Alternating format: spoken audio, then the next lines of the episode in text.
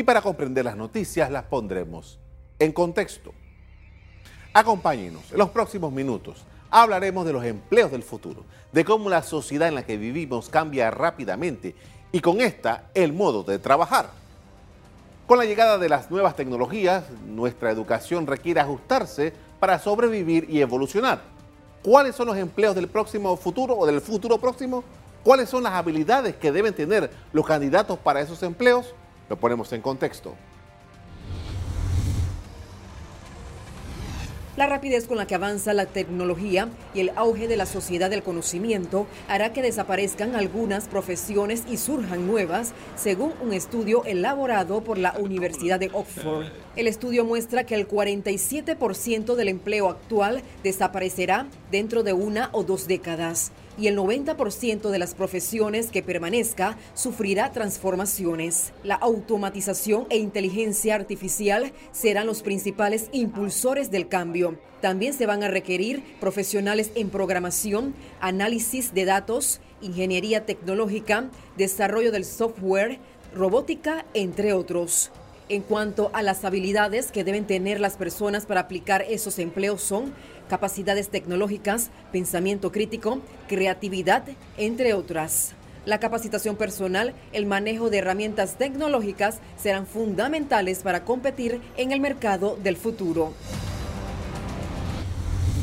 Así es, según analistas e investigadores, a partir del próximo año 2020 inicia una nueva revolución industrial liderada por la robótica, la inteligencia artificial y el aprendizaje automático, por lo que algunos puestos laborales desaparecerán y tareas que no existen hoy emergerán como algo insustituible. Ante este escenario, a los humanos nos toca hacer una revisión cuidadosa de lo que queremos hacer con nuestras vidas y asumir las transformaciones que el mercado laboral está sufriendo. Especialistas en todo el mundo han estado estudiando este fenómeno desde hace años. Una de las observaciones que hacen es que las competencias tecnológicas tendrán que ser puestas en práctica de la mano de las ciencias humanas. Indican asimismo que las redes 5G, los robots o la inteligencia artificial podrían acabar con millones de trabajos en un futuro no muy lejano. Una investigación del Foro Económico Mundial del año 2017 sostenía que para el 2020 se habrán perdido unos 7 millones de empleos debido a a los cambios tecnológicos relacionados con la industria 4G. El informe indica también que obreros, ensambladores y demás profesionales relacionados con la industria se encuentran ante un panorama complejo, cuyo horizonte apunta a una automatización a pasos agigantados en fábricas y demás espacios manufactureros. Hay un asunto adicional que indican los investigadores.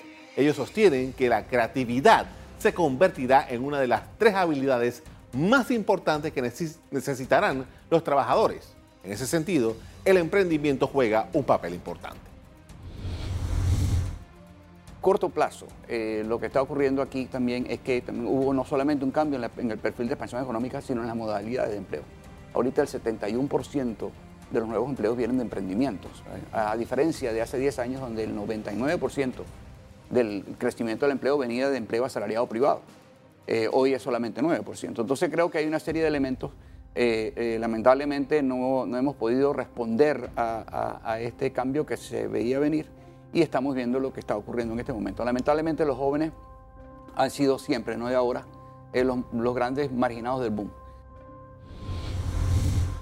Para que tengamos una idea de por dónde andamos en Panamá, veamos algunos datos que salieron al relieve el año pasado respecto a la educación superior. En la Universidad de Panamá hay aproximadamente unos 60 mil estudiantes. Datos del 2018 indicaban que las facultades de esta universidad, que concentraban la mayor cantidad de estudiantes de primer ingreso, fueron las de Administración de Empresas y Contabilidad, Arquitectura y, la Arquitectura y Diseño y la de Medicina. El rector Eduardo Flores dijo que de los 9.000 estudiantes que se gradúan cada año, apenas el 7% corresponde a carreras científicas. En el caso de las matemáticas, el rector informó que en el campus central y siete centros regionales estudiaban 274 personas, de las cuales 91 lo hacían para la docencia.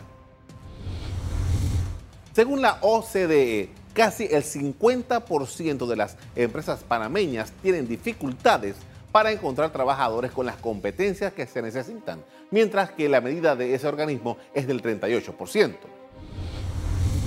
Además de este fenómeno, el país enfrenta el tema de la competitividad. Panamá cayó este año dos posiciones en el índice de competitividad del Foro Económico Mundial. Panamá obtuvo la posición 66 entre 141 economías. Los indicadores son instituciones, infraestructura, adopción de las tecnologías, estabilidad macroeconómica, salud, habilidades, mercado de productos, mercado laboral, sistema financiero, tamaño de la economía, dinamismo de los negocios y la capacidad de innovación. Según expertos de la Universidad de Oxford, el 47% de los puestos de trabajo que hoy conocemos están en riesgo de desaparecer. El 90% que permanezca cambiará radicalmente.